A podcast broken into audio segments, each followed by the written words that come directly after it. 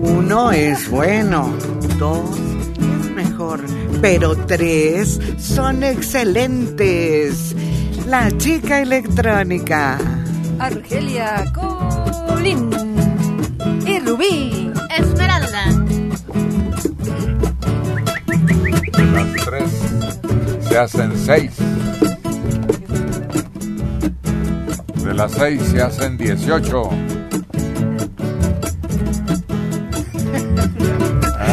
36.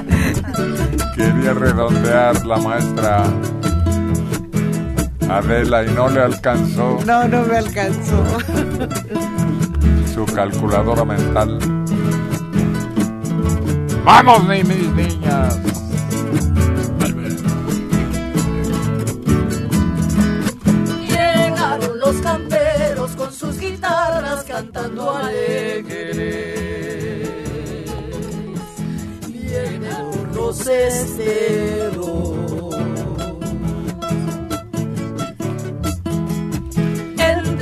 Zacate verde, lejos se pierden en los potreros. Llegaron los camperos.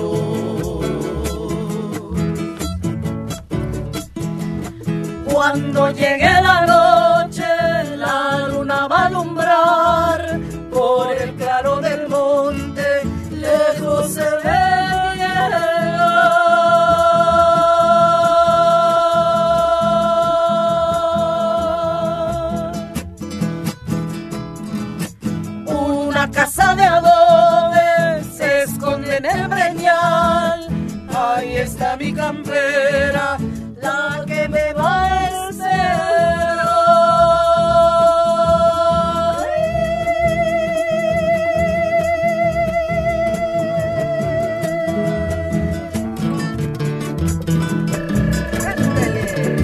¡Ay!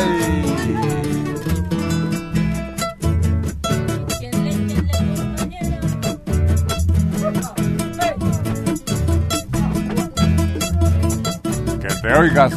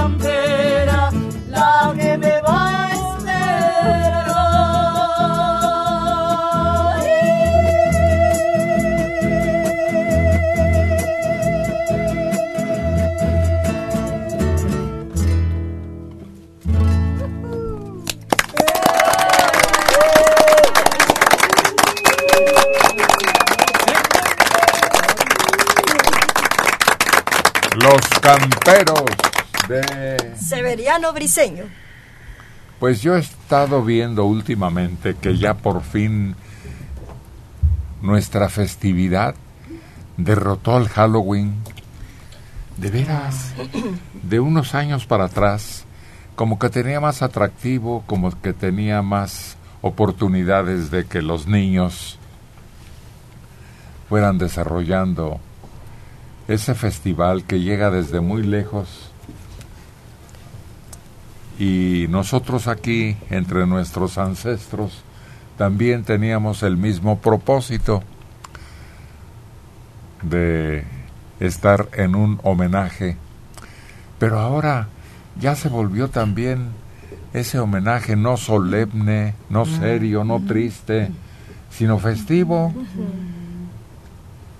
Y ahora hay grupos, hay aparte del pan de muerto y la ofrenda y todo lo las velas y lo que asombra como ceremonias multitudinarias, ahora hay fiesta para todos. Bonito.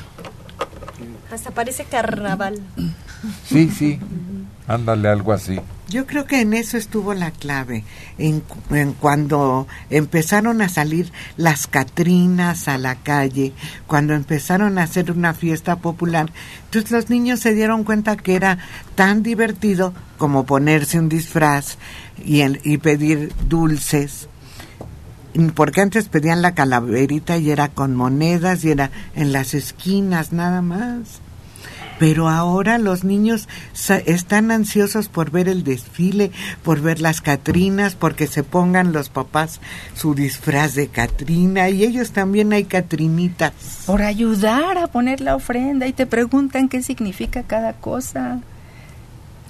¿Sabes qué me sorprendió? Que hace unos años, por ya ves que hay cada vez más inseguridad, desgraciadamente, como que ya no veías gente en las noches pidiendo en estas fechas. Y ayer me sorprendió que estuve en varios lugares, pasé por varios lugares y se organizaron como caravanas entre carros y la gente y hasta las patrullas les llegaron a ayudar en varias colonias que vi. Fíjate que es bonito que se arrimen los niños y dejarles caer una monita, algo lo que tú quieras, ¿no? Porque ayer yo este iba por la calle y, y un niño se acercó a un coche y le puso la calaverita, ¿no? Y el señor le dijo, no, no tengo.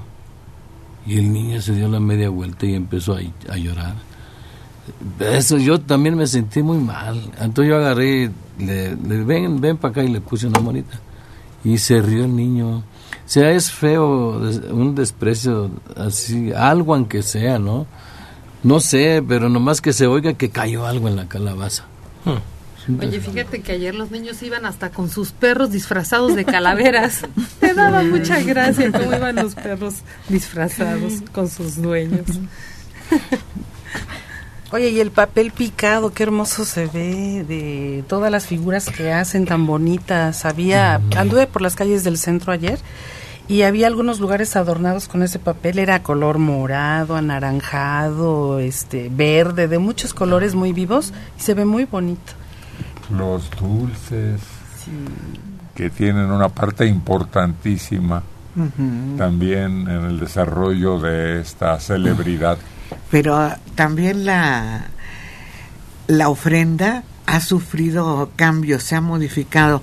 Ahora el papel picado no solo lo encuentras en papel de China, lo encuentras en un papel brillante, hermosísimo y viene como metálico o y de viene esos que como que relumbran. de ese porque es como nacarado, tiene un brillo muy especial y había en verde, había en morado y había en anaranjado. Y fíjate que las flores de cempasúchil también las han hecho de papel de este, de, del mismo con el que hacen el papel picado, pero unas flores de un amarillo tan hermoso que se ven preciosas. Oye, no sé si es mi impresión, pero pienso yo que a partir de que salió esa película de Coco, como que renació ese gusto de los niños principalmente. Apoyó, apoyó Sí. a la difusión. Pero fíjate que fue un poquito antes, ¿no? La, la película del Agente 007 fue el que como que volvió a poner así, porque antes no hacían ese desfile de, de Día de Muertos, no existía, había festividades en diferentes lugares, pero así co- tal cual como lo presentan ahí, lo copiaron, lo pusieron y ahora es un es un espectáculo padrísimo verlo, ver cómo hacen unas calaverotas grandotas, todo. ¿Cómo se llama ese lugar en Estados Unidos? donde el jazz y el charleston Ah. y todo eso.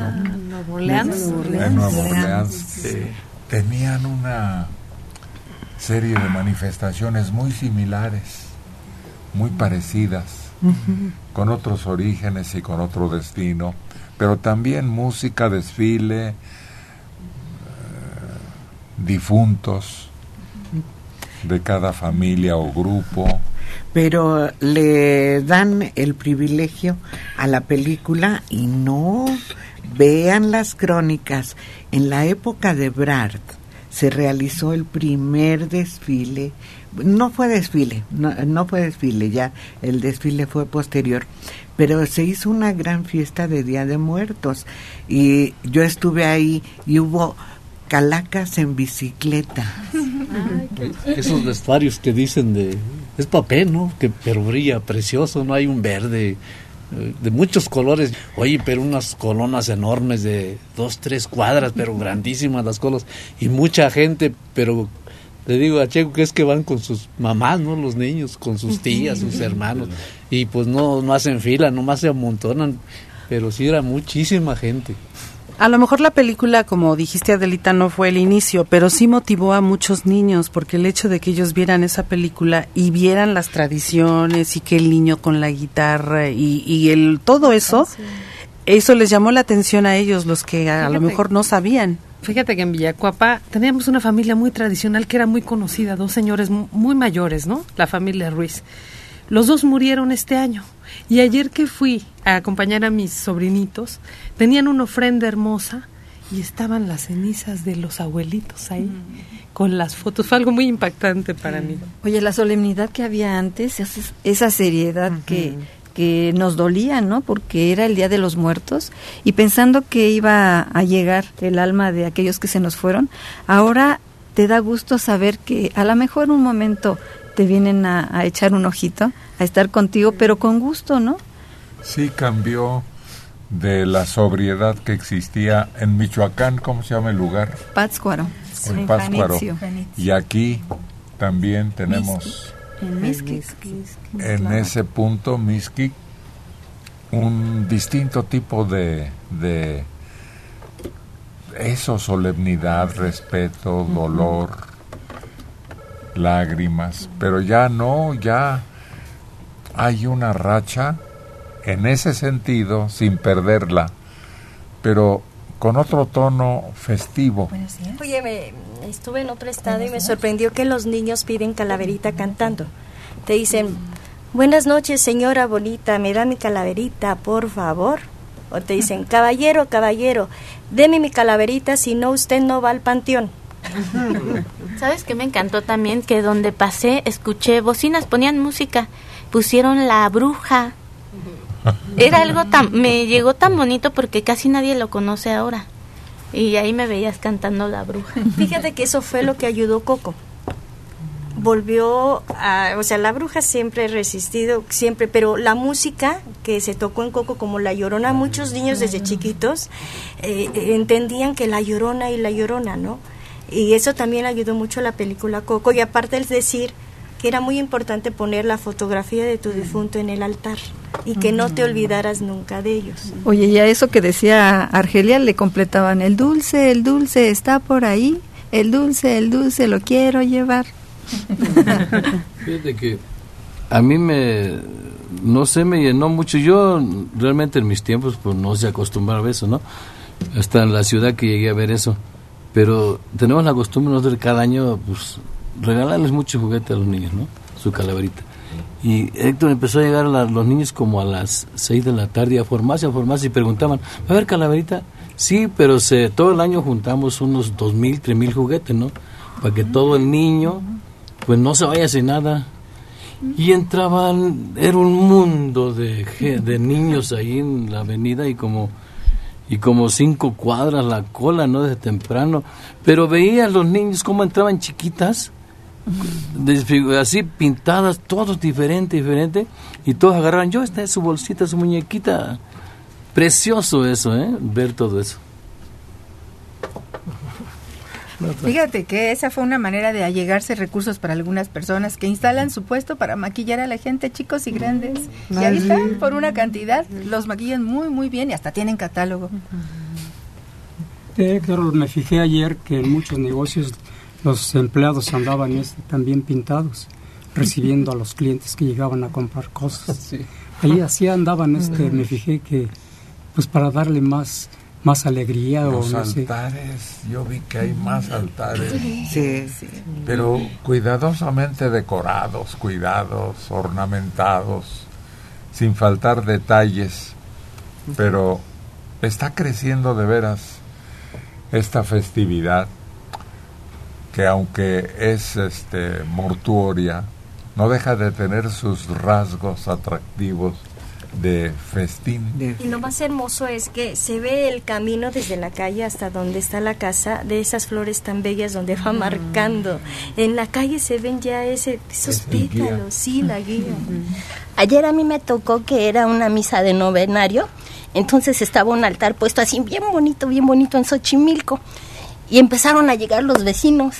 Aparte de que estaba el altar puesto, llevaron este, habían preguntado anteriormente qué era lo que más le gustaba al, difunto y llevaron tamalitos, atolito, empezaron así los vecinos a colocar, se hizo algo exquisito porque se les estaba ofreciendo, yo no sabía mucho eso, pero se les tiene que ofrecer una, una cena para, para los, los dolientes y todos llevaron así este la comida bien bonito para ofrecerle tanto a los difuntos como a los que estaban participando en la en la misa y en la celebración.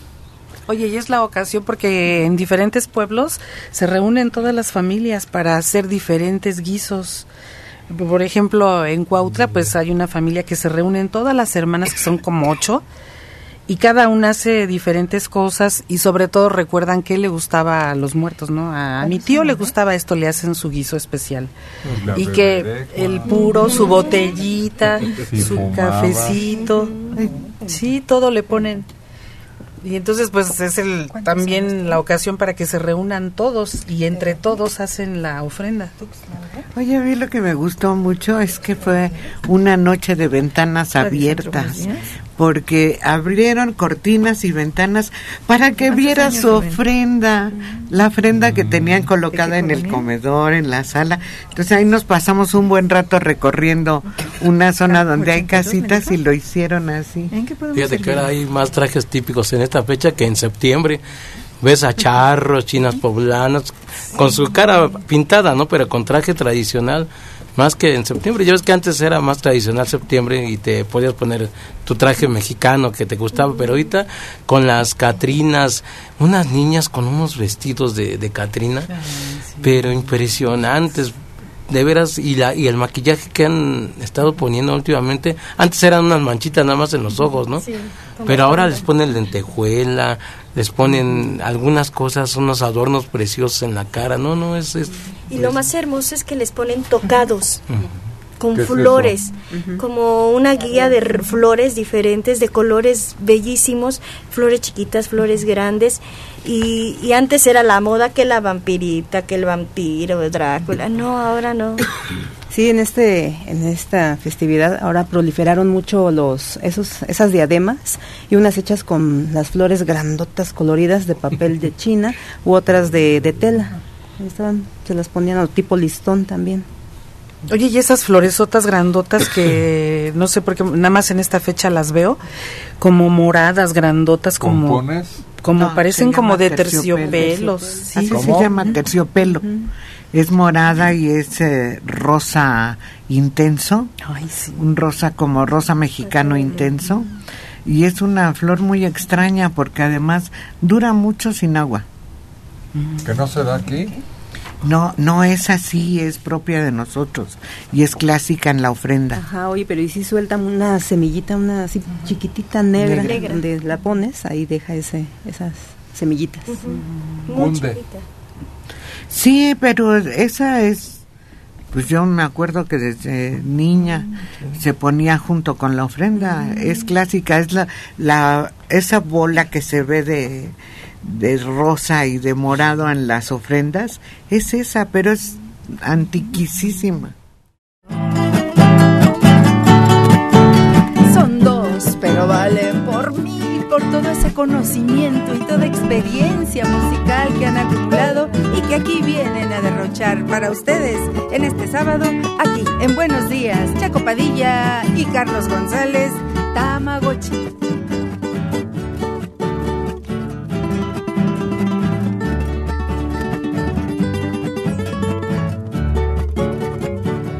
Esta vida lo mejor es callar cuando se quiere conservar un amor. Aunque se tengan muchas ansias de hablar, el silencio es mejor. Por eso tú no debes nunca decir que tú me quieres y te quiero yo a ti. Así en secreto nos podemos amar y vivir nuestro amor. Por eso no debes decir que me quieres. Por eso no debes decir la verdad. Porque la envidia es enemigo fatal del dulce sueño que queremos lograr. Mejor guardarlo entre los dos y esconder nuestra felicidad.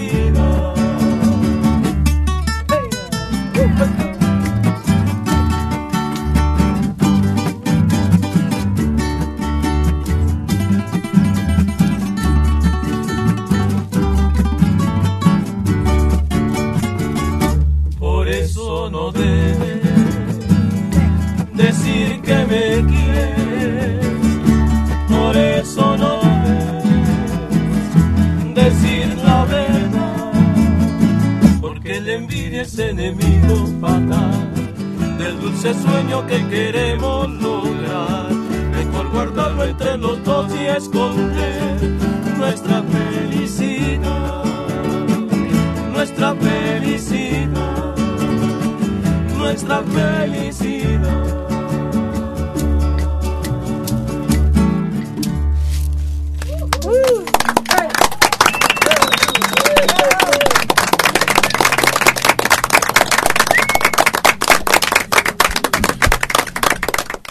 Toña la Negra nace en 1912.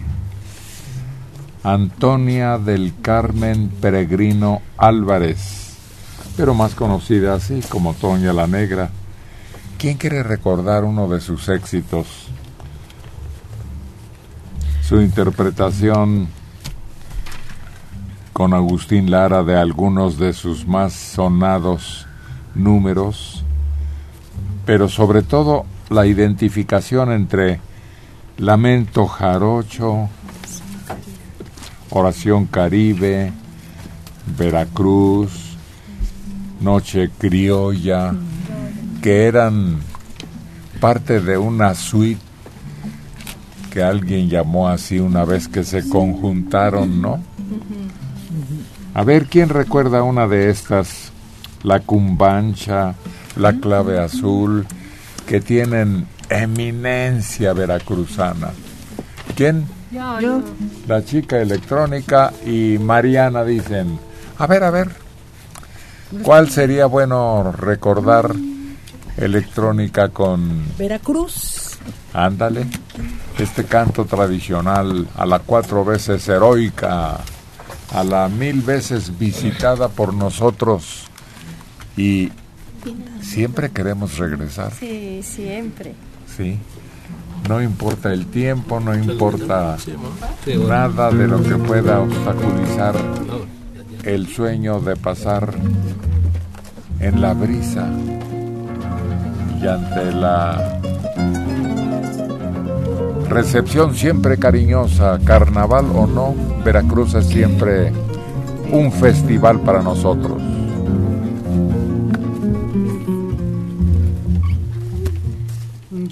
Yo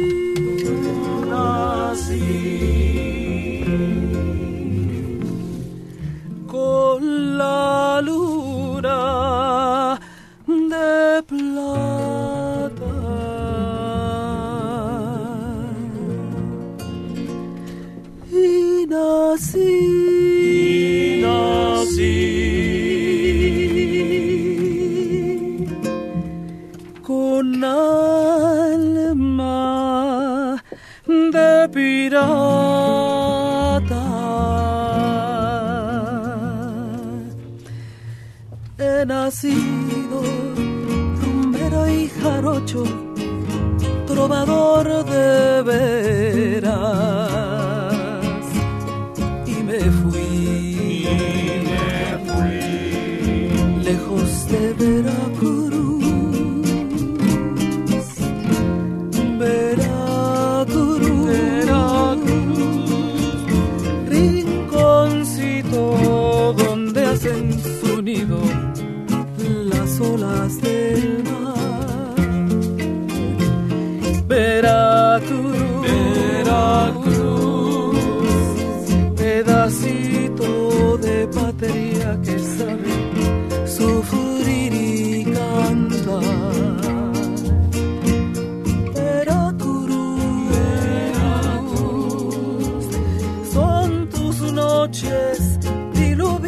Estrellas,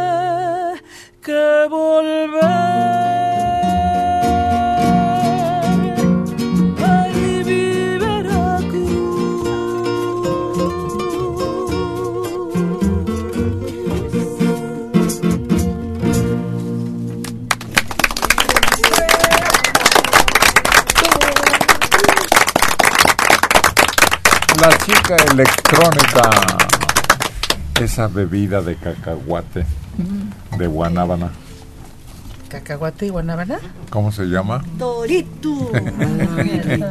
Las picaditas, que viene siendo, pues, una cosa muy sencilla, pero tiene el clásico sabor de un antojito delicioso. Sí. te preguntan, ¿la quiere roja, de verde o macha? La macha, cuidado, bien picosa. Pero lo curioso es eso, que a pesar de la sencillez, en ninguna otra parte lo preparan igual. Yo he tenido siempre la idea que le ponen algo a la masa, Héctor. No sé si le ponen sal o se la quitan, no sé, pero algo tiene la masa de Veracruz, la que preparan ahí en el puerto, que no te saben esas gorditas, aunque las hagas en tu casa y compres la mejor masa, no te sabe igual. Güero, güero, güero, güero, güero, güero, güero, güero. Deliciosos. El llamado de los neveros que se especializan en ser un atractivo más durante el paseo después de la comida. Oye, pero nadie se queda sin no ir a los portales, ¿verdad? Toda la gente, vamos a los portales, al café, a, a pasar al un mercado de artesanía Ajá, también. o asomarte a ver los cocuyos a los que les canta Agustín también. Oye, los riquísimos. Ándale. Un banquete en cada empanada llamada así bolobán. Mariana también levantó su manita blanca para decir que quería agregarse al recuerdo después de tantos años de fallecida Toña la Negra, que tenía un gran significado para nosotros. A mí no es que me gustara, porque era muy sobria, de voz muy profunda, pero todo lo que abordó tuvo un sabor especial, Sí. extraño. Sí, sí. Había otras voces más emotivas, más sensuales, más espirituales, pero la de ella era un sello característico distinto. Era el sello de la voz caribeña, de la voz de origen de Afroantillano. afroantillano, sí. Ándale. Oye, y se, se demuestra mucho esa voz eh, cuando canta Oración Caribe. Ajá. Es que es sensacional cómo la maneja ahí Toña. Desde el piso hasta la eleva. Es una plegaria, sí es cierto. Y Auténtica. Agustín Lara no quería audicionarla, no quería escucharla. Y la ella prácticamente se pone a cantar en un lugar que él estaba y le fascinó la voz a Agustín. No, creo que le grita. Sí, es que tenía un carácter feo, ¿no? Sí. Tenía un carácter Sí, bonito. no, no era. No, no, Sí, le- este, no la cantó, sino sí, le gritó le- y le dijo, obligó. Agustín, te estoy hablando, hazme caso. Pero no estaban, creo que afuera de su casa, de Sí. que, oye, sal y escúchame. No estaban en una reunión. Bueno, lo importante es que él la escucha y queda embelesado con su voz. Nada más con su voz, porque él era de gustos muy especiales para las mujeres. Y Agustín prácticamente compone ciertas canciones para ella específicamente. La peregrina, así se llamaba al principio, hasta que la bautizaron como la negra Toña. Es que Hay una canción en especial donde menciona raza de bronce, raza de no sé qué. También, también le llegaron a decir sensación jarocha. Ándale, sí La es cierto. Pues sensación a ver, jarocha.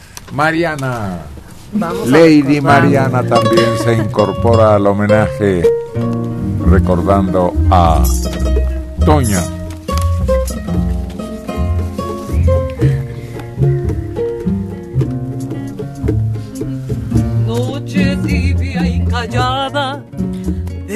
Veracruz.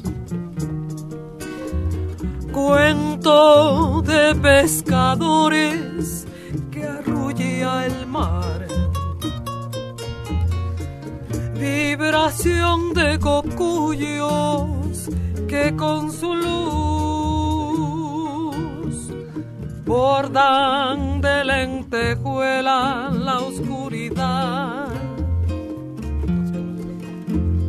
Bordan de lentejuela la oscuridad.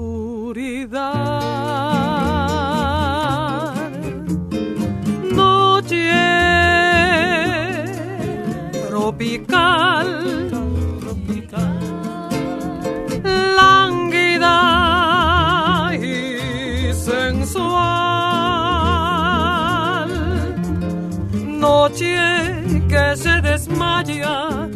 Sobre la arena. Mientras canta la playa su inútil pena.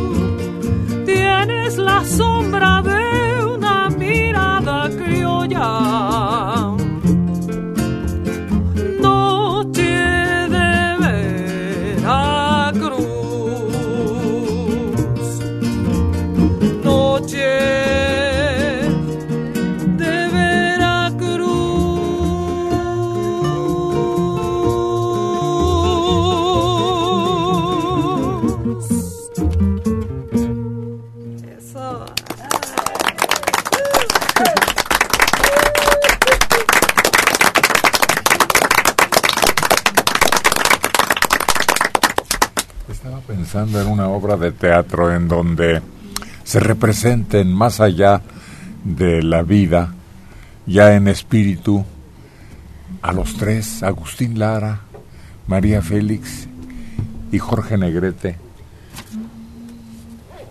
para pasar una noche con Jorge y otra noche con Agustín, para tener la hombría, la presencia del charro, una noche amorosa y luego con el romanticismo, la dulzura, el ingenio de Agustín. ¿Y tú crees que haya alguien capaz de representarlos? ¿A cualquiera de los tres? Bueno, yo Ah. creo que sí. Sobra. No. Sí, sí. Claro que es una obra de teatro imaginaria. Sí, claro. Y los diálogos y las actitudes. Porque fíjate que todos los conocimos a través de sus películas y su presencia. Nos los representamos tal como actuaban, tal como hablaban, tal como enamoraban, tal como lucían. Entonces sería muy interesante juntarlos a esos tres. Me sorprendía uno que salía en algunas películas, un flaco, él así jovenón, que imitaba a, a Agustín Lara y metía la boca, eh, se ponía, se ponía a hablar como él y decía, decía algunos diálogos. Inclusive sale en una película en, en, en la misma donde sale Agustín Lara con el piporro, creo que es eh, donde supuestamente son los tres alegres compadres. Ahí sale este este este, este señor. Richard. Richard, creo que sí. Sí, pero Se sí, llamaba. pero sí, eh, de verdad que sí, sí hacía la cara, todo. pues, Sí. sí. Y los tres han tenido imitadores. Sí. Bueno. La roña esa, Ay, que, excelente. que por grotesca que parezca, sí le da el aire. Yo, yo creo que el más difícil de imitar va a ser Jorge Negrete de los tres. No, No. Es el más no, básico. también hemos ¿Rodríguez tenido qué? algunos charros que, bueno, nunca podrá ser perfecta la, la reproducción, la imitación, porque además no le valdría, hay hasta parentesco, ¿no?, entre algunos muchachos que quieren seguir sus huellas, pero no. Pero sí habría quien Ay, sus mismos nietos de Jorge, Nieto. hijos de Nieto. Diana, cantan que, bueno, Jorge y no se diga. Obvio, les falta la, La altura, la, La percha. fresa, la percha del abuelo, pero la voz, Sí, la voz es es- igual. ¿Sí? Sí, sí, es muy, muy, muy parecida. Este, me, me estaba acordando de que al que le encantaba imitar a Jorge Negrete era Tintán. Siempre andaba tratando de imitarlo. Y en dos, tres películas sale ahí, de esta tierra de cocolor. Y su nieto Lorenzo Negrete está, además de que es bien parecido el muchacho, canta bastante bien y Fíjate que- lo haría bien. Sí, es, es, es- es muy parecido a Jorge, pero es muy delgadito. Sí, muy chaparrito. finito. Bonito. Este, a mí me tocó una vez a verlo, ahí sí, este, dije, ahorita nos tomamos una foto y la abracé y dije, ay, es puro hueso. me hace que es- Este lo estaba tentaneando. Estaba calando. Sí, está calando. Sí, bueno, y Jorge se veía que era Alto. alto fornido. No, son tres personajazos en la historia de este país, en la parte de lo que es diversión, entretenimiento, compañía, presencia. Son lo máximo. Y Jorge era Yo creo que fue de los primeros que se convirtieron en ídolo aquí en México. Mi mamá platicaba cosas tan sensacionales. Ella vivía en un pueblo, pero pueblo, es un pueblitito de 25 casas nada más. Y sus amigas de ese pueblo y del pueblo de junto le pagaban el pasaje a León para ver las películas de Jorge Negrete. Y la impresión tan enorme que se llevó mi mamá cuando en un hotel de reforma, a la, ella era cajera en una cafetería, ¿y dónde va Jo- llegando Jorge Negrete a pagar su café?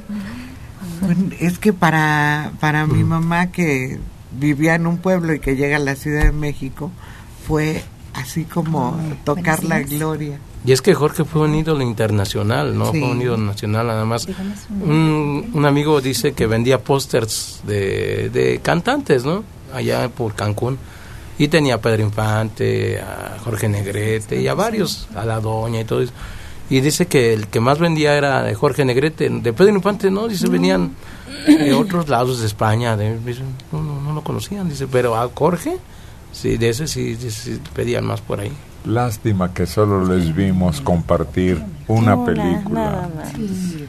Lástima, yo no sé cómo no aprovecharon porque esa película está llena de interés, de gracia, de caracterizar a uno junto al otro y ver las ventajas de uno sobre el otro. Pues si ahí se iban, Sí. muy difícil precisar quién lució más, si los dos eran, bueno, al grado que opacaron a las estrellas femeniles. Sí, no, no, no figuraron como espera. Es más, en la serenata, si no es porque salen cuando están dormidas y llorando, pero ellos son sensacionales. Oírlos cantar juntos, no, es que es lo más bello. Agustín García. Buenos días, don Héctor Martínez Serrano. Por favor, un saludo a mi mamá, Juanita Hernández Peralta. Lo escucha desde Toluca. Está muy triste porque se siente algo mal. Pues pongamos de nuestra parte, la mente es medicamente también útil. Es cosa de poner entusiasmo, buscar las cosas que nos agraden, sonreír Permítame tantito. y alegrarnos de tener vida y de tener seres queridos a nuestro alrededor. Pongamos lo que corresponde de nuestra parte voluntariamente a que la salud se recupere con el tratamiento del doctor o con los medicamentos, aunque sea caseros, que estén al alcance de la mano. Sí, depende mucho de la actitud. Dicen los médicos que el medicamento es el 50% y la actitud ante la enfermedad es la otra parte. Oye, me decía un médico, es que siempre decimos, ay, como que me quiero enfermar. O sea, si te quieres enfermar, tú estás ordenándole a tu cuerpo enfermarte. No, no digas nunca eso. Ah, es cierto. Rosy Rico, buenos días a toda la mesa. Felicidades por el programa. ¿Pueden decirme dónde compro un radio? ¿Dónde? Eh, República del Salvador, esquina con Eje Lázaro Cárdenas. Humberto Salazar Obando de Tuxtla Gutiérrez, Chiapas, 45 años. En estas fechas, por Día de Muertos, en casa de mi abuelita ponían un altar grande. La ofrenda incluía dulces, licor, cigarros y muchos antojitos. Cuando los mayores se descuidaban, mis primos y yo comíamos parte de la ofrenda. Mi abuelita llorando emocionada decía, tu abuelo y tus tíos vinieron a comer. Hasta que un día nos cacharon. ¿Para qué les cuento lo que nos dijeron? Lo menos ofensivo fue monstruos. Silvia Gonzaga.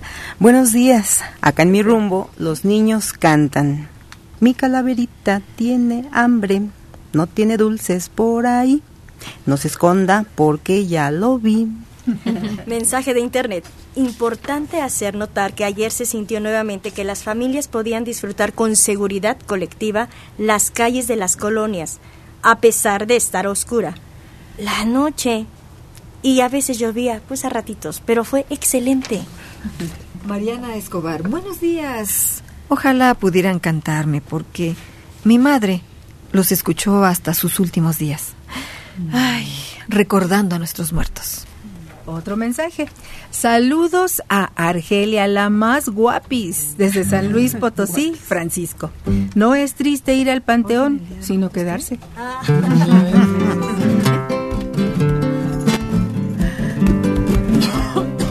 Y para que se deleiten, aquí está la llamada guapis. Es la reina Argelia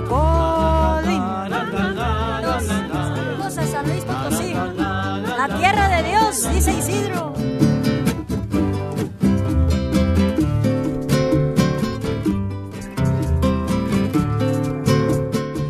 Valle plateado de luna, sendero de mis amores.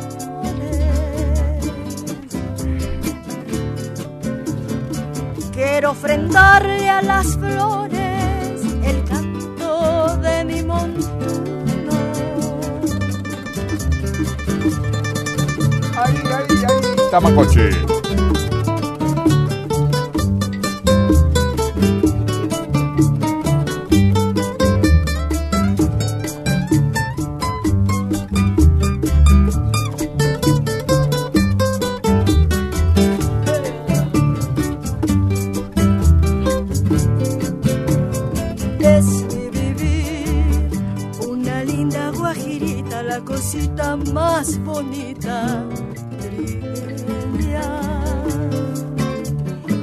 Es todo amor lo que reina en mi bohío, donde la quietud del río ensueña.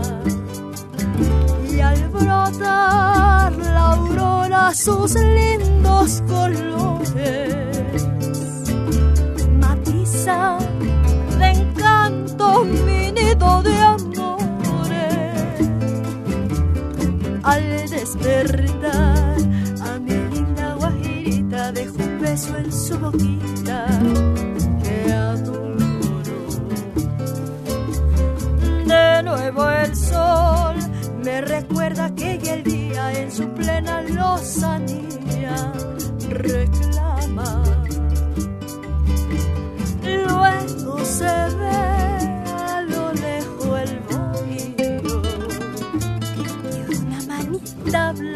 a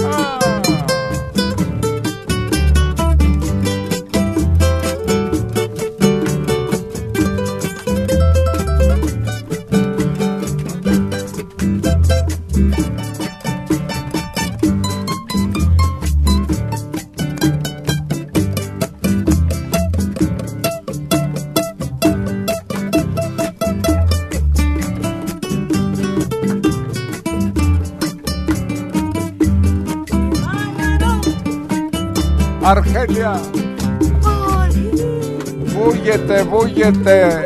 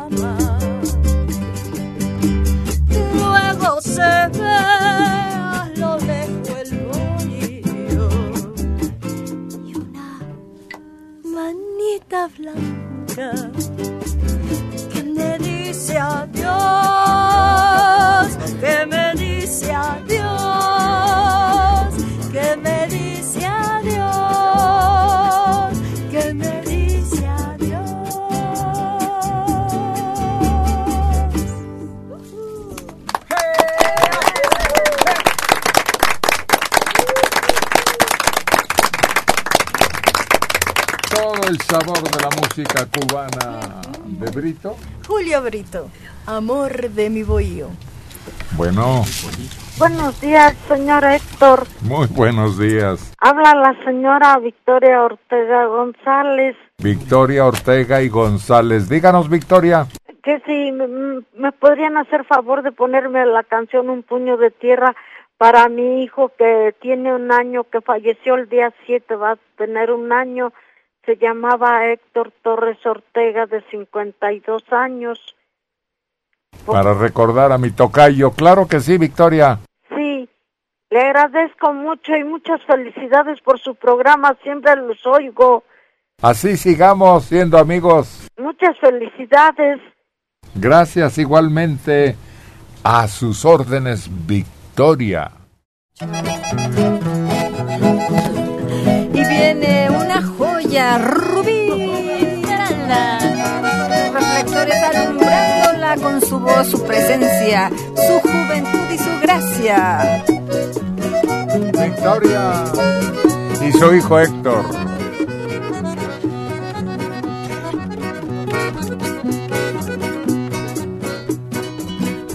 Vagando paso la vida, no más recorriendo el mundo.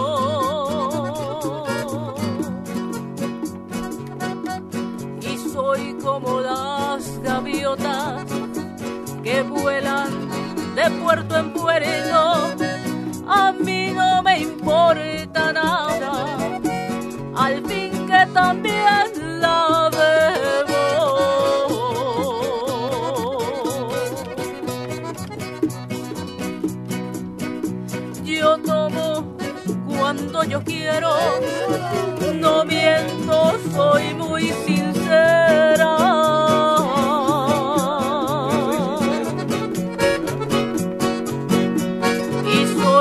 como las gaviotas que vuelan de puerto en puerto.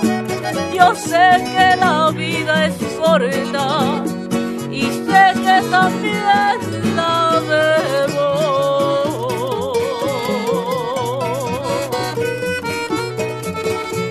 El día que yo me muera, no voy a llevar de nada. Hay que darle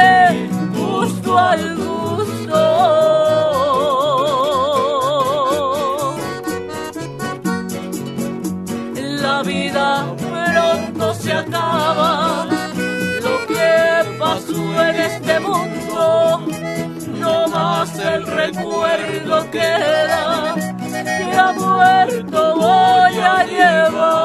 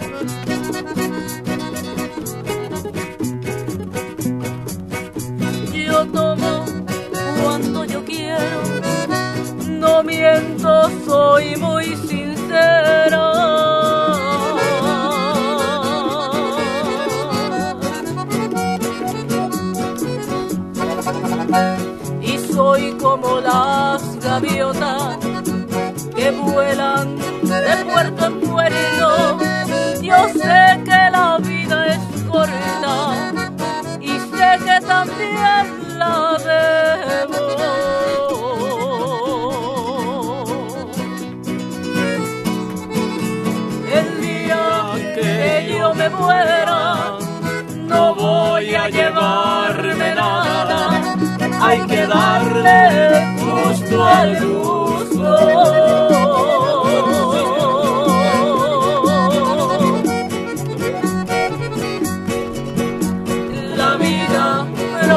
Se acaba, lo que pasó en este mundo, no más el recuerdo queda, y a muerta voy a llevarme.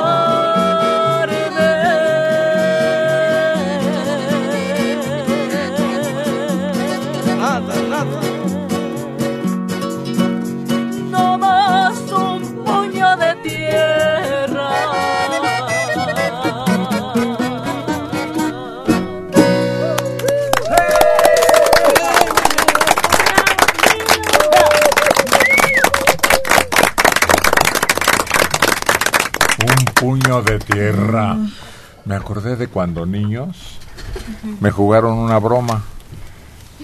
Y un chiquillo un poquito más pequeño que yo, pero no se atrevía y le dijeron sus dos hermanos, porque eran tres, nosotros, uno a cada lado, para que yo no reaccionara violentamente y lo fuera a, a golpear, a maltratar, a insultar.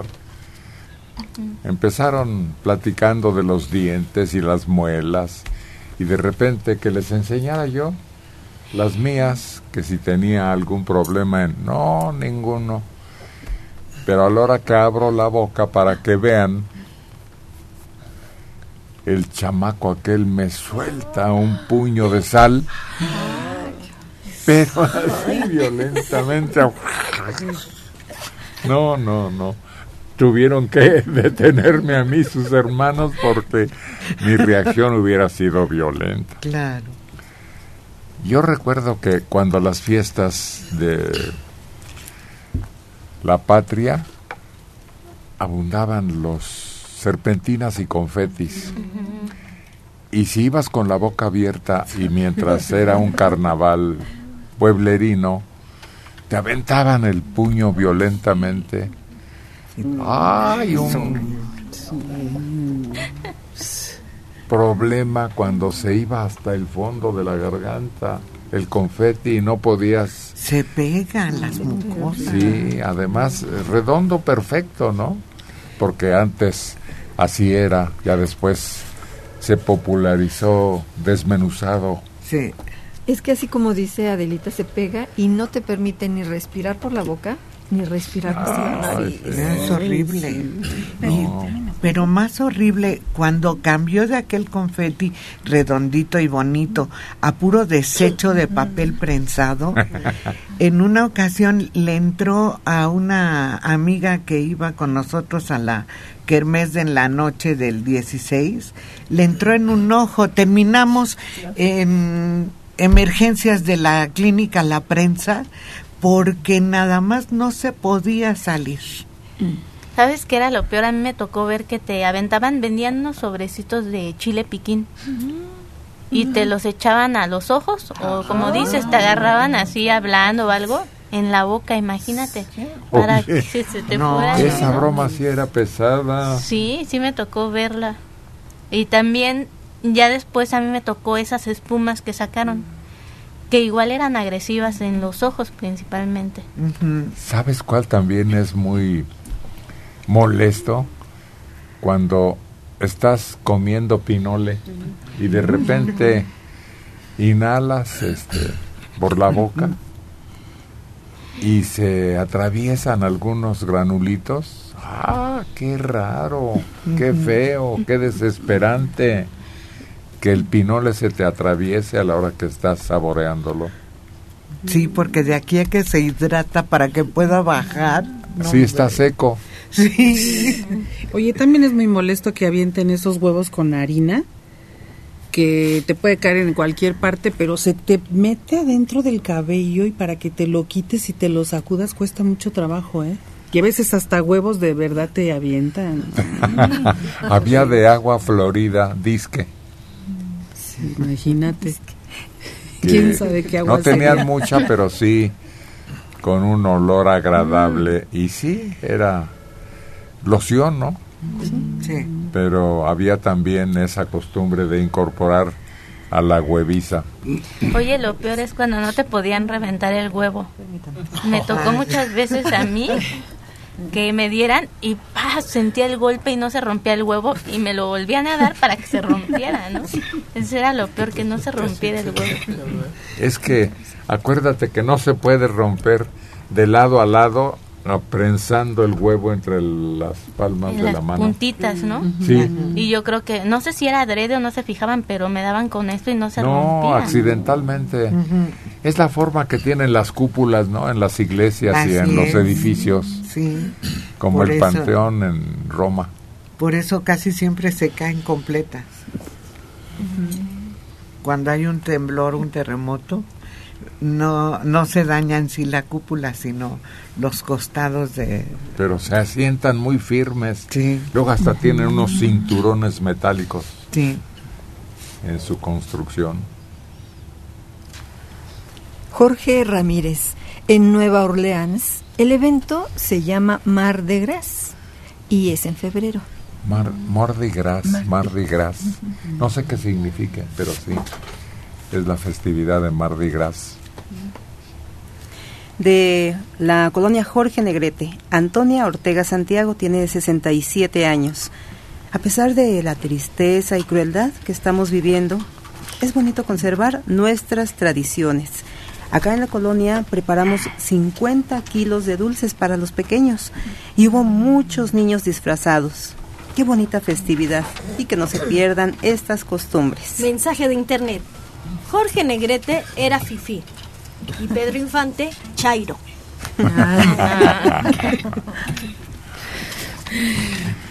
Andrea Alvarado López, 53 años en Ecatepec.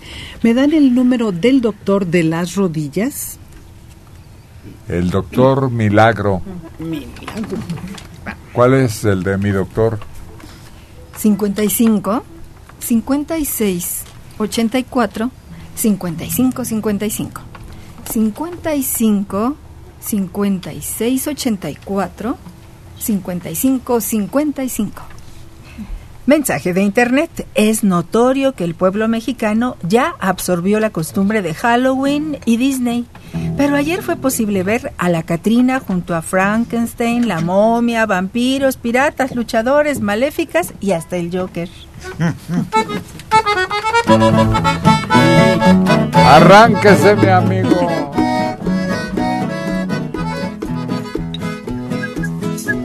Dos por uno. Están ya con una guitarra y un acordeón magníficos. Son Caín y Abel. Checo Padilla e Isidro Castro. Ahí te mando esta carta de luto para decirte lo mucho que siento. Es tan grande el amor que te tengo que ya siento mi corazón muerto. Esta carta con lápiz va escrita, pues no creas que es por falta de tinta. Solo quiero que al verla comprendas que se encuentra mi vida marchita. Esta carta de luto te escribo porque triste y negro es mi destino, pero al fin lograré consolarme porque Dios me marcó este camino.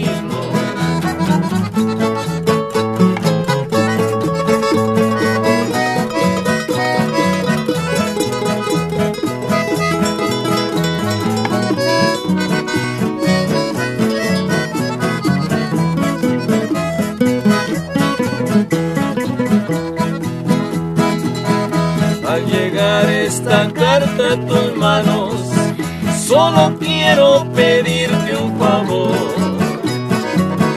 Que recuerdes muy bien lo que dice para alivio de mi corazón.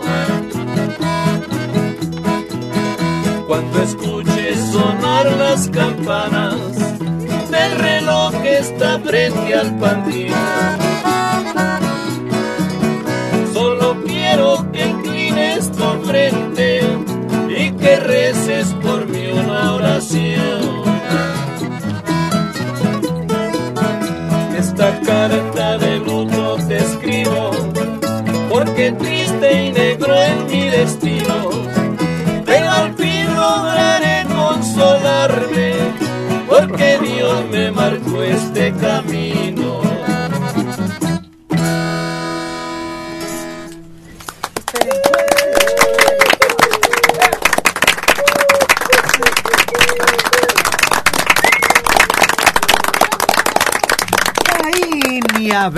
Escribiendo una carta. ¿Pero qué esta la van a escribir en papel negro? No con lápiz, porque es Pero negro. Pin- pinta un poco negro. Con tinta china. O con ese papel que lleva la orillita negra, ¿no, Héctor? Con lápiz. Para que Esa sea... es esquela, ¿no? Sí, lo, lo que ellos cantaron fue Carta de Luto, imagínate. En esa imitación pergamino que hay ahora en algunas ceremonias se utiliza. Sí. Sí. Se ve muy elegante, como antigua. Sí, y an- ahora ya no se usa tanto, pero antes te mandaban el recordatorio para la misa de una persona que había fallecido o que te avisaban que había fallecido y eh, se iba a realizar la misa, pero hasta el sobre tenía la orillita negra. Oye, Héctor, hay unas hojas negras que, que se, se escriben pero con un, una tinta color oro y se ve muy bonita.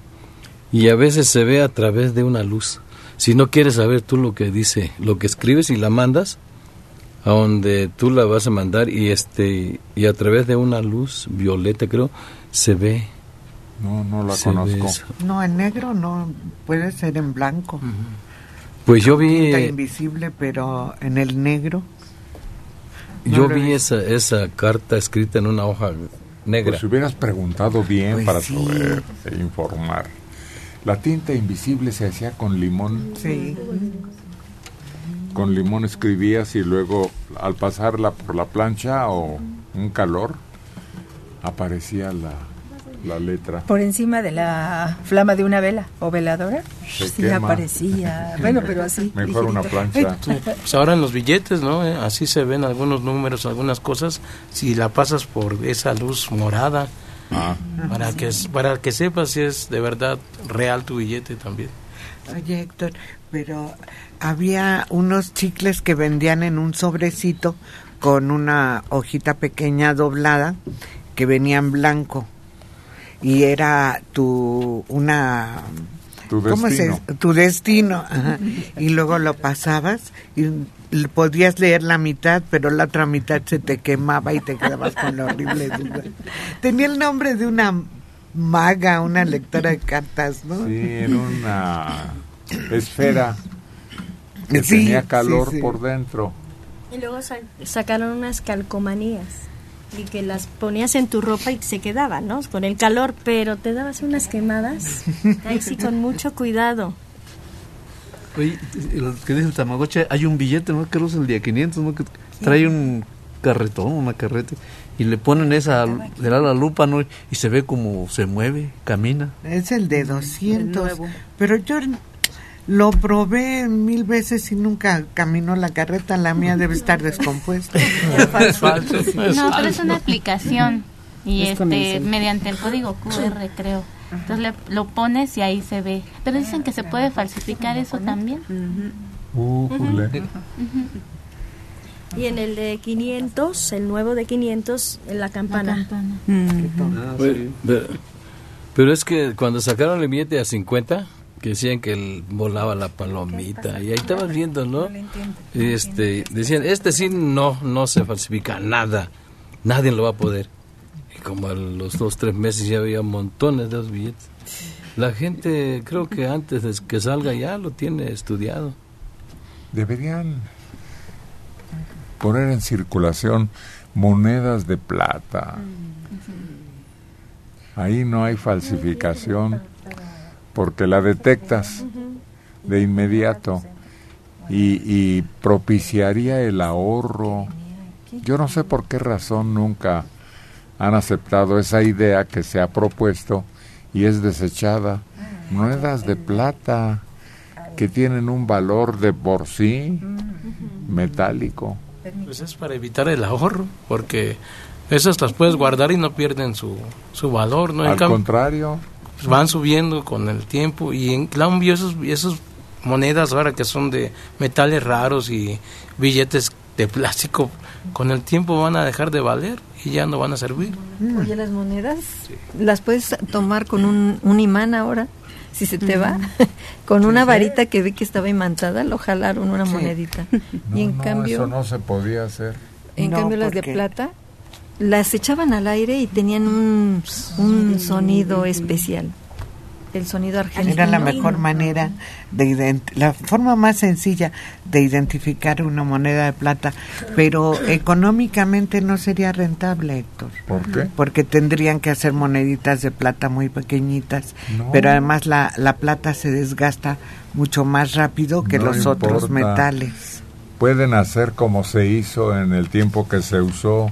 Es una aleación para que tenga más resistencia, pero que tenga valor, que tus ahorros en plata tengan siempre valor, incluso van subiendo en el mercado Sí, cambiario. Ya lo escuchó. Ponga atención. Son los acordes del requinto de Carlos González, el Tamagotchi.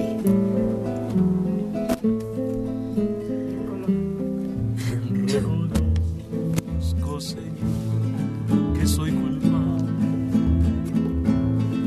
Sé que fui pecador imperdonable.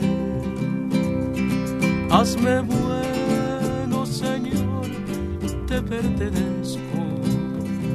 Soy tu hijo también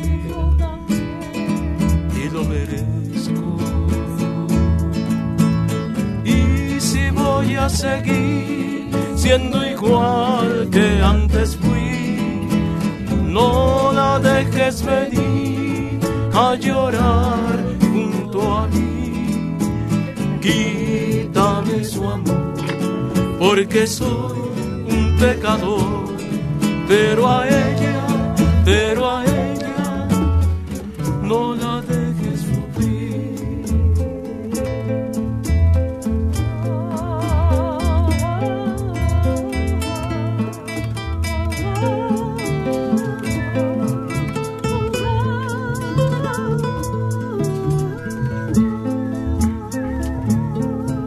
de lo malo de ayer, hoy me arrepiento. Es por eso que vengo hasta tu templo. Hazme bueno, Señor, te pertenezco. Soy tu hijo también y lo merezco. Y si voy a seguir siendo igual que antes dejes venir a llorar junto a mí.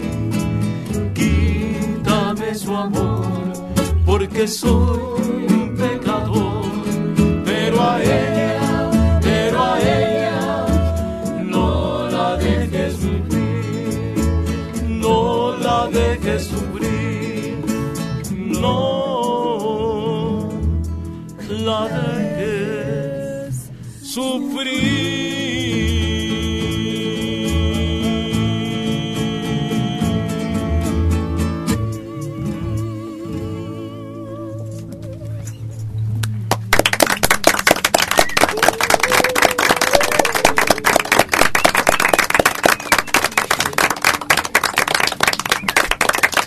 Habrá quien crea que no tiene en su historial pecados.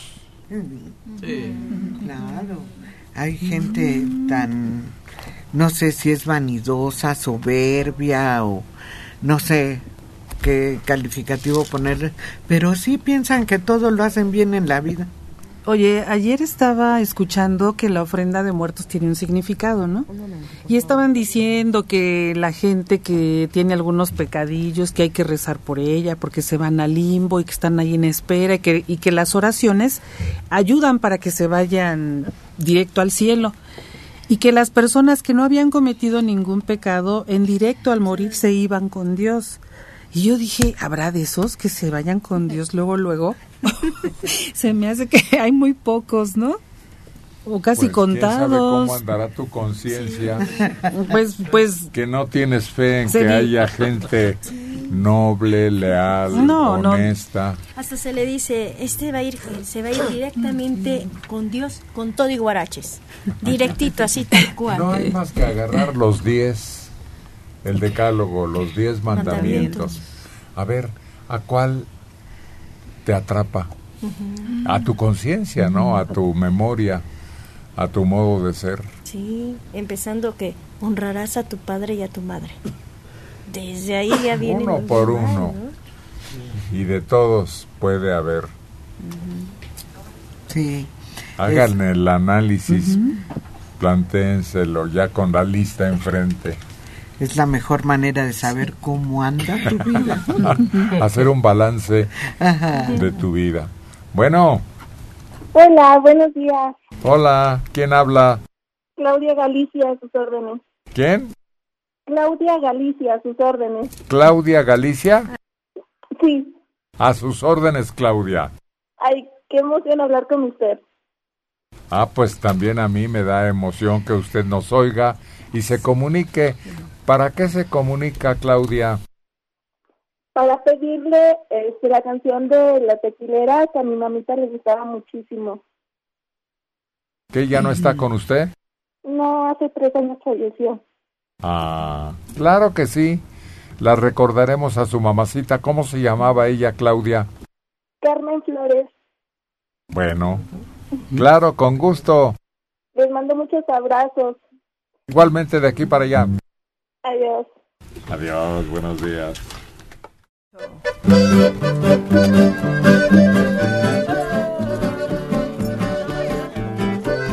Brindemos. Con tequila y con Argelia. Colín.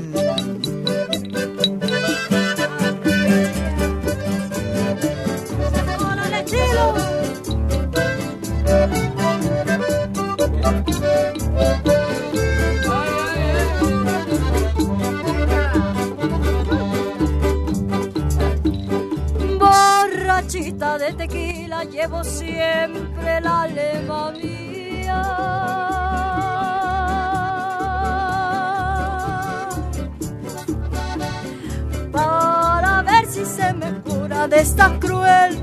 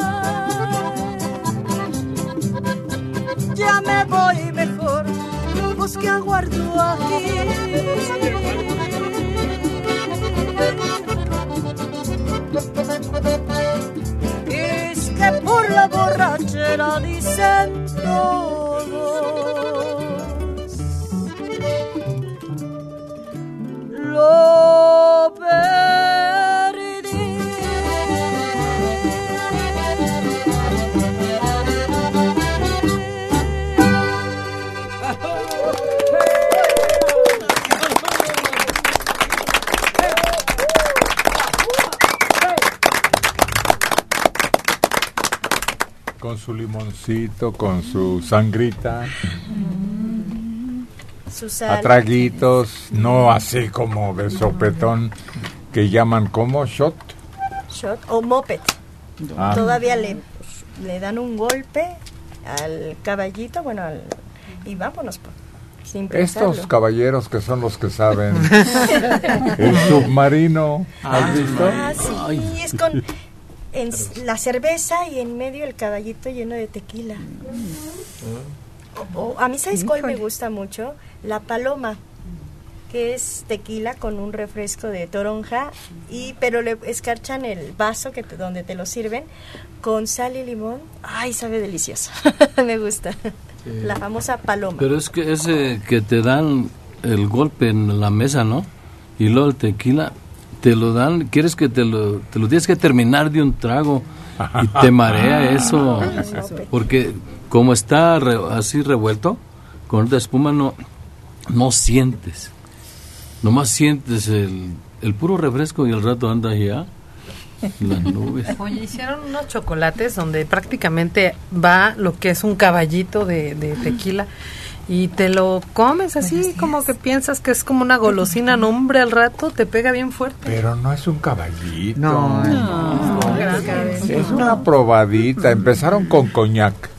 Ah, no, era la cereza marrasquino que era con licor. Ese fue el primero. Y después ya hubo de coñac y ahora hay de tequila, de calúa, de no sé qué tanto. También había de rompope, ¿te acuerdas? Ándale. Unos baloncitos con O coronas. Y los Coronas, coronitas. ya coronitas, sí. Eso de que te sientes a tomar y estás tomando y no te pares a caminar es bien peligroso. Porque, ¿Por qué? Porque estás tomando y platicando y no te circula la sangre, está calmadito. Y cuando te paras, unas cuatro o cinco copas te paras y, y te circula la sangre, ¡paz! te da el trancazo. Oye, es cierto, porque y yo una vez fui a una fiesta y me encantó la paloma, lo- me, me supo riquísima, pero no sabes qué cantidad de tequila le, le dan, le ponen en cada... Y yo me decían, otra, pues sí, otra. Y me quedé sentada mucho tiempo, como dice Checo, y yo cuando me quise parar, no pude. No pude, yo me sentía bien, bueno, me sentía bien de mis facultades, pero no pude caminar. Me tuve que quedar ahí sentada y me seguí en la fiesta otro rato. Ya me dio el secreto. Sí, ya.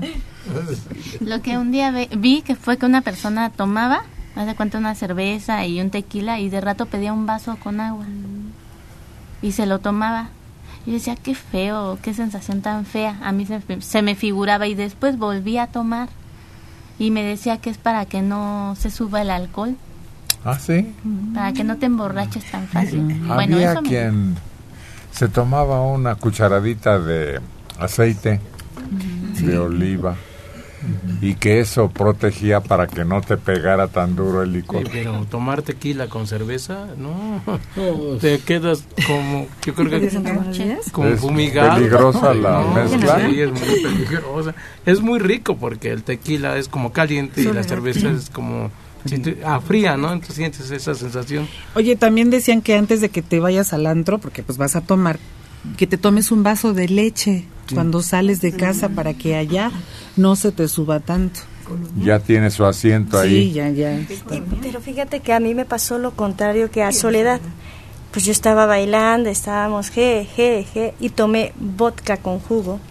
Y sabe tan rico que otro y otro y otro. El problema fue cuando sales del lugar, No, te da el aire. Te da el aire. No, ahí es cuando te dicen, ¿estás bien? Sí, ¿cuál voy bien? Sí, ya. Y es lo que recomiendan, el no eh, combinar. Si empiezas con tequila, toda la noche tequila, ¿no? Que cerveza o que ron u otra bebida, porque ahí sí se cruza y... Es, es que no, con lo mismo de toda la noche no. Menos con una Ay, muchacha, no. estás cambiando. Ah, sí. Es, no, es que, es que te, te fastidia un tequila. Entonces ya tienes algo, quieres algo fresco, ¿no? Dame una cervecita después de unos tequilas, ¿no? O, o le cambias a, a, este algún vino con harto hielito porque el cuerpo te lo pide.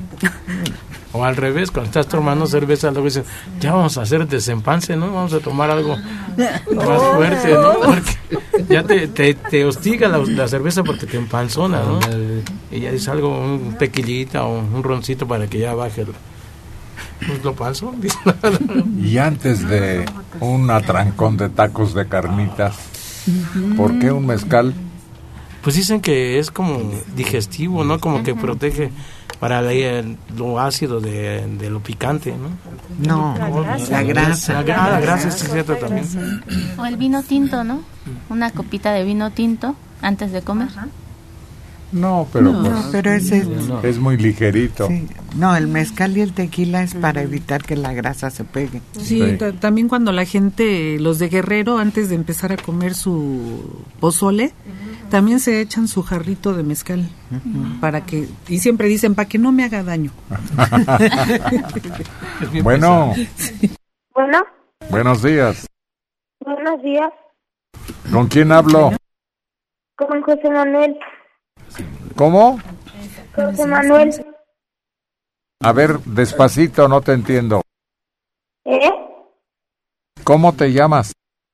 José Manuel José Manuel, ¿qué? Salvador Caña. Ah, ¿tienes tres nombres? ¿Eh? ¿Tienes tres nombres? No, dos nombres y dos apellidos.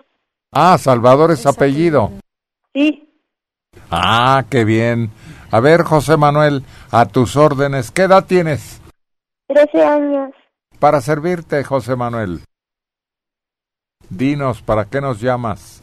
Mm, Para dedicarle una canción a mi abuelita, ¿Cómo se llama esa abuelita? María de Jesús Sosa Flores, María de Jesús. ¿Y cuál le quieres dedicar? la de Urge. Claro que sí, hijo, con todo gusto. Felicidades. ¿Eh? Felicidades. Felicidades por su programa. Igualmente. Adiós. Mi abuelita la- los ve todos los días.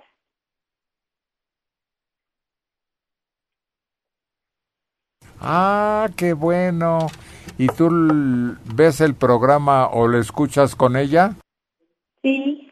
Bueno, pues qué bien. Nos da mucho gusto recibirte en este grupo y al rato te complacemos. Sí. Adiós. Gracias. Como que no se desenvuelve No, con te estaba, te estaba escuchando por altavoz. Entonces hacía, ha- le hacía ruido el altavoz, por eso él no te escuchaba con claridad. Ah, pero quería que todos ahí Escucharan lo que tú le decías. a su alrededor.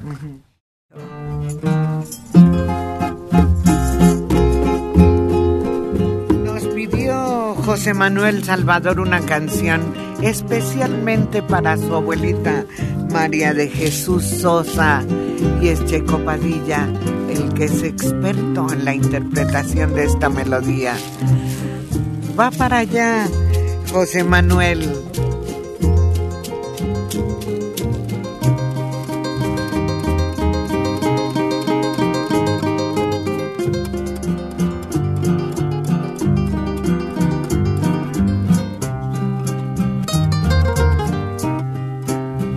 con mi dolor, causando penas voy rodando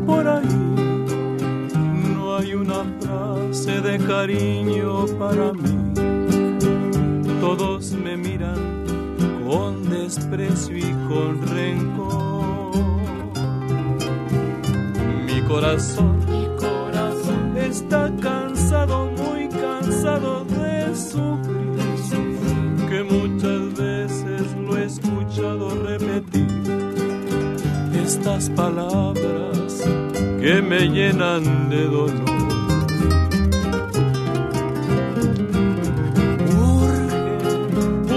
Persona que me arrulle entre sus brazos, a quien contarle de mis triunfos y fracasos que me comprenda y que me quite de sufrir. Urge que me despierten con un beso enamorado, que me devuelvan el amor que me han robado,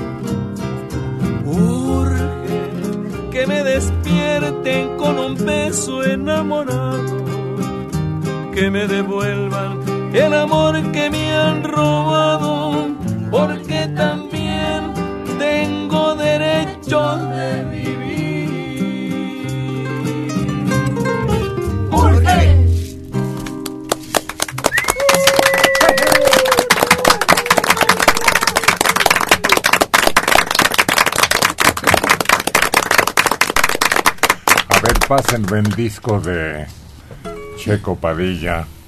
A ver qué números tiene en sus últimas grabaciones, más recientes pues, ¿no? A ver, a ver. Sentencia, sabor a mí, rumbo al sur, ¿Cómo se llama tu abuelita? perfume de gardenias, paso a la reina, orgullo, mátalas, entrega total, cosas del ayer, canción del alma, Acapulco, tro- uy, puros éxitos. Roberto Ramírez Azamar, Argelia. No, no me parece la más bonita del programa. Lo que sí me parece es la más femenina y tiene todo lo que una mujer debe poseer. Delicadeza, inteligencia y belleza, entre otras cosas. muchas gracias. 65 años, desde Morelia, Michoacán, Berta Corona Gaona. Trabajo en una fotocopiadora. Hicimos un experimento, bajamos la aplicación para observar la carreta en movimiento de un billete original. Tenemos una fotocopiadora moderna. Tomamos la copia en color y blanco y negro. Y la carreta en la copia sigue en movimiento. Así que no es cierto que los billetes son infalsificables. ¿Cómo no entiendo? Es que tienen, ellos sí. sacan copias de color y blanco y negro, pero son de las más modernas. Y entonces hicieron copias de los billetes ahí, así nada más. Y se dieron cuenta que sigue funcionando ese, ese motivo El de la truco. Sí, La protección. sí, supuestamente esa protección, pero funciona igual en un billete falso que en uno de de veras. Es que se supone que era un sello de garantía para que no se falsifiquen los billetes. ¿Y no resultó? No resulta. Ay, la técnica moderna los derrotó. Es que nunca ha resultado, no han podido. ¿Te acuerdas cuando ponían que dos hilitos, no? Y después que una cintita y después la cara eh, a trasluz de no sé quién y el no sé cuánto. Y siempre, siempre le han avanzado a la piratería, le han, le han ganado el mandado en esa cuestión. Pero más que nada, porque los que usamos los billetes no somos observadores, ujú. porque hay unas fotocopias y hay unas falsificaciones que son ridículas. Chafas. Y- Sí, Héctor. Yo lo veía en cuando trabajé en el banco, ¿te acuerdas? Que en aquella época los billetes eran, en verdad eran más sofisticados, porque eran los que hacían en Estados Unidos, ¿te acuerdas? Y te llegaban las fajas, los fajos de billetes. Yo me acuerdo mucho que los de 50 eran los más cotizados y a la hora que lo estabas contando, oye, se veía que era falso, pero de aquí al fin del mundo. Oye, oye Héctor, fíjate que yo no, los que nunca vi que, que falsificaran eran los de antes, los de a 10, que traían la carreta atrás, ¿no? Y el de a 20, que traía las ventanas, ¿no? Ese nunca supe yo si fue falsi- falsificado porque era otro papel, ¿no? O no sé, si, al menos No, porque... de- esos que te digo que entraban al banco ya falsificados, eran de esos, Checo. ¿Eso? Todavía había incluso billetes de a peso, pero los que más falsificaban eran los de 50. Eran de, De tela. de tela. Por eso era más difícil. Pero, lo- pero pasaba el falso, Héctor, porque Pues- la gente no se fija. Tú párate a observar un negocio, el que quieras. Y la gente recibe el cambio y se lo mete a la bolsa. No lo revisa. Sí, eso un, un ejecutivo de un banco me estaba explicando. Dice, cierre los ojos y toque el billete, un billete falso de un billete original. Y dice, lo va a sentir más áspero. Y luego empezó él mismo a, a tallarle donde estaban unos caracolitos que son los que al movimiento veías que se movían. Dice, vea, y le empezó a, a tallar y se empiezan a levantar. Y en los billetes de 20 pesos que tienen una ventanita transparente, está lo que es el papel y la, la ventanita está sobrepuesta. También le talló y se levantó. Dice, es que no somos observadores nosotros como, como compradores. Expertos. Sí, y recibimos el cambio y así como dice Adelita, lo guardas de inmediato. Sí, a veces ni siquiera cuentas bien tu cambio. Yo he visto que gente recibe y se lo guarda sin comprobar si es efectivamente lo que Mm. le devuelven. Oye, pero en el centro no, e- ellos sí se andan fijando siempre, ¿eh? Sí. Siempre andan tallándolo y viendo la manera porque sí, ya estuvo un tiempo que salió de ese plumón supuestamente que era para calarlo y también lo usaban mucho, mucho. Pero fíjate que estos billetes nuevos ahora están muy delgaditos, no sé, tienen un papel No muy es papel. Bueno, No quién sabe papel. qué será, pero no sé si es plástico o es papel o no, pero se siente muy diferente al de anterior al anterior. Héctor, ¿y por qué nosotros cambiamos de billetes de cada determinado tiempo? Y yo he visto que los dólares siempre son los mismos. El papel es especial, el relieve es especial. Sí. Eso sí están al tacto, fáciles de identificar. Sí, Estados Unidos tiene un es- una fábrica especial. Lo único que hace es el papel para los billetes. Es lo único que hace. Y aquí en México no hemos alcanzado ese esa especialización, ese detalle. Aquí en México somos especialistas en darle un toque novedoso a las cosas, por eso cambian los billetes. Pero no tenemos, no se adquieren, no se busca la manera de que nadie más esté haciendo lo mismo. Oye, pero ¿cómo le hace una persona que no tiene vista, que es ciego, no? Yo me acuerdo que en las monedas sí le habían puesto como tres puntitos, depende la cantidad del valor de la moneda, pero en un billete, ¿cómo les enseñan a ellos cuál es eh, de a 500, Tienen que 200? preguntar. El tacto del papel, ¿no, Héctor? En, en los nuevos ya no se siente nada de eso. Ya sientes lisito todo. Claro. Mira, yo conozco un, uno, un señor que no ve y sí, sí sabe cuál es el día 50 y el día 100. Pregúntale Le para voy que a- nos vengas Sí, a explicar cómo le hace para saber.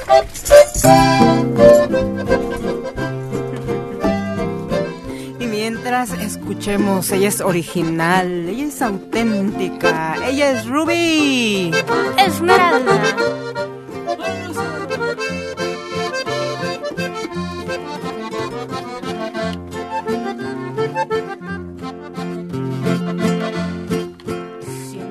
Cartas te mandé en tres años y de todas ellas tres me contestaste.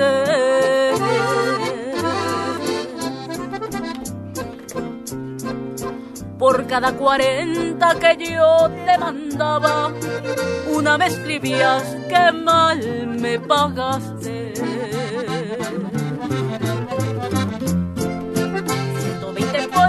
De entrega inmediata me dan un total de 85 pesos.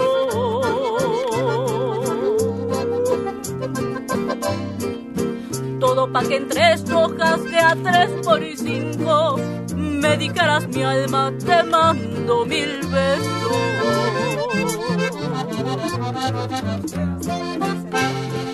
Besos de papel.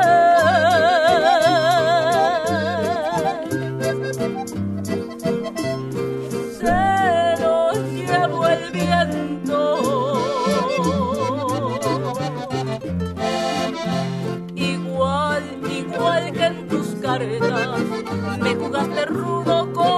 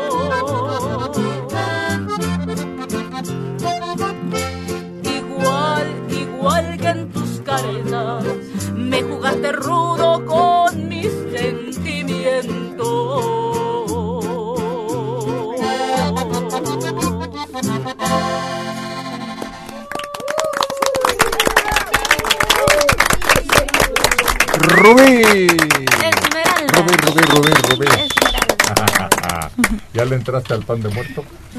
Ya, oye, desde hace un mes ya estaban vendiendo el pan de muerto. Hay panaderías en donde entras y no hay más que puro de ese. ¿Cuántos años? Y ahora ya hay relleno. Siempre ha habido, ¿no? No, es que No. antes nada más era así, espolvoreado de azúcar. No, es el de azúcar pero les de ponen fruta seca. No, esa No, esa es la rosca. rosca. Ah, ¿esa es la rosca? Ajá. Entonces, ¿qué le ponen a los huesos? Mantequilla y les polvorean con azúcar. O ajonjolí, Sí, ahora está muy de moda sí. Oye, y no nada más ahora están decorados con huesitos, también los decoran con motivos así como mayas. De diferentes diferentes decoraciones les ponen arriba. Yo me encontré unos panes chiquillos de muerto, pero rellenos de chocolate y con un conejito de chocolate Nah. también adentro. Ahorita para allá, para mi rancho, para mi pueblo, es una fiesta, Héctor. Pero una fiesta grande, la gente hace gorditas, este calabaza horneada, camote, este toqueres, uchepos, todo lo que le gustó al defuntito le ponen, ¿no? Pero ver la gente, la- las muchachas debajo de los árboles en un en un este en un horno de que se hacen de, de puro lodo, ¿no? y este y meten ahí lo en una este lámina no las gorditas bien ricas polvorones pero sabrosísimas Mi mamá cada día de muerto tiene la costumbre de hacer tamales. Siempre hace tamales. Y este y pues es lo más rico, yo creo. eh, De eso, los tamales y el ponche. ¿De qué son los tamales? Rojos. Solamente lo- con pollo. Pero ella sí le pone pollo, ¿no? Que luego los compras y traen una rajita ahí de pollo. Una tirita. Ajá. Ajá. Pero no, ella les pone pollo y, Y mole, salsa roja, como de guajillo. pero no mole. No, de guajillo. Tejocotitos en almíbar, Ay, porque ya hay desde un buen rato y en diciembre hay todavía más, pero ahorita... Jocototes de los Ay, grandotes, sí. qué ricos son. Oye, yo recuerdo que mi abuelita ponía en su altar un, las tazotas con chocolate de molinillo, bien rico, y ponía los tamales nejos así delgaditos, con su platote de mole, y un dulce de ciruela que ella hacía, que ya tiene años que yo no lo como. Hoy, hoy no habrá. Ay, qué rico. se acostumbran los panes de muerto, pero es la forma de un como un difuntito, esos sus bracitos y le ponen su, su carita también. Pues, es que el pan de muerto, así como se ve con su bolita al centro y los huesitos a los lados, todo tiene un significado. La bolita quiere decir una cosa, los huesitos y el relleno. Pero ahora, ¿sabes los que son deliciosísimos? Los que vienen rellenos de nata. Oh. Todavía hay nata, existe ese Sí. producto. Nos mandaron una prueba de allá de, ¿cómo se llama? Hornos Ideal. Hornos Ideal. Eléctricos ahí frente al multifamiliar, El condominio 300. el condominio Insurgentes. Frente, enfrente está un pan que es un banquete de pan. Cada pieza de los que elaboran ahí. Le agradecemos a la propietaria que siempre se acuerda de nosotros en rosca de reyes y en pan de muerto y nos envía una probada. Bueno, Bueno, buenos días. buenos días, ¿Con quién hablo? con Erandi. Erandi, ¿qué edad tienes, Erandi? 11 años. A tus órdenes, linda Erandi. Gracias. A ver, ¿para qué nos llamas, hija? Pues primero para fel- felicitarlos por su programa Muchas gracias, Erandi. y segundo por por este porque quería ver si me si le podían cantar una canción a mi abuelita ¿Cómo se llama ella? Alicia Alvarado Pérez. Para Alicia Alvarado Pérez, ¿qué quieres que le dediquemos? Dos almas. ¿Cuál es esa? Mm, pues una canción que ella cantaba con su mamá. Ah, es que hay dos que más o menos se asemejan en el nombre. ¿No te acuerdas de la tonadita? Creo Erandi. que son las de que van al Camposanto. Ah, sí. Ahora sí, ya. Gracias, Erandi. Sí, A tus órdenes. gracias. Adiós. Sí, sí, sí. Es que hay una que también se llama igual, No sabría decirle. pero que es totalmente distinta. Sí, es dos almas que en el mundo habría unido Dios. Y la otra es cuando dos almas. Es que ese es el título. Cuando dos almas. Pues también esta es de conmemoración De difuntos. para difunto, ¿verdad? Bueno, entonces váyanse preparando para atender a Erandi y su llamada. Caín y Abel se unen al deseo de Randy de dedicar esta canción para su abuelita, que le trae recuerdos, la pone nostálgica. Pero Caín y Abel harán un esfuerzo porque sonría Alicia. Cuando dos almas se quieren, por más que se alejen, no se pueden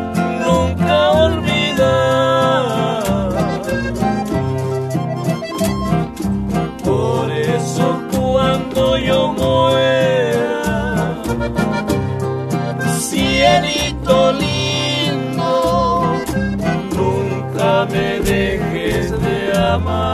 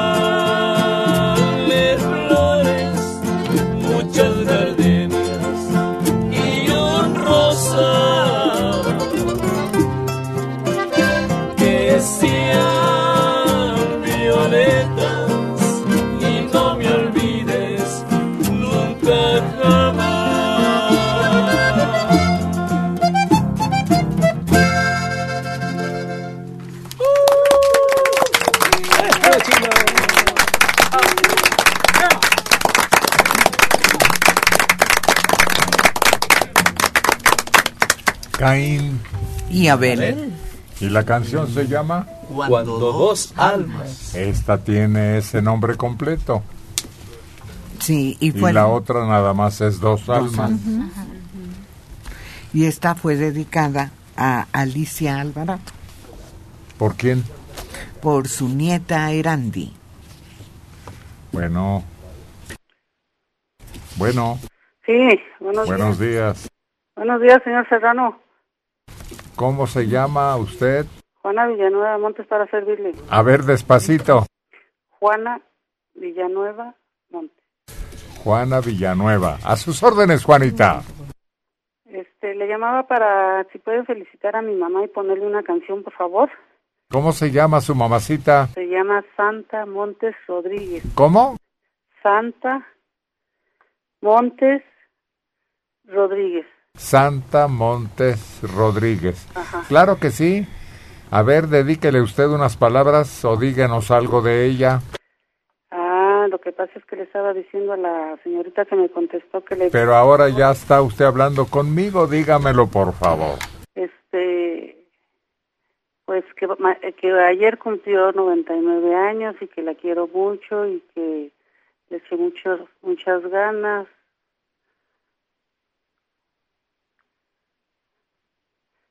Le puede dedicar la canción de la sandunga. Claro que sí. ¿Ella nos está escuchando o viendo? Sí, sí, escuch- escuchamos su programa, ya tiene muchos años que lo escuchamos. Muchas felicidades, Gracias. sí. ¿Y qué le dice de nuestro programa? Ah, pues que le gusta mucho por las canciones que tocan. Bueno, claro que sí, vamos a incluirla. A sus órdenes, Juanita. Sí, muchas gracias. Buenos días. ¿Ya tiene lápiz? Santa Yo se lo digo. Montes Rodríguez, pero 99.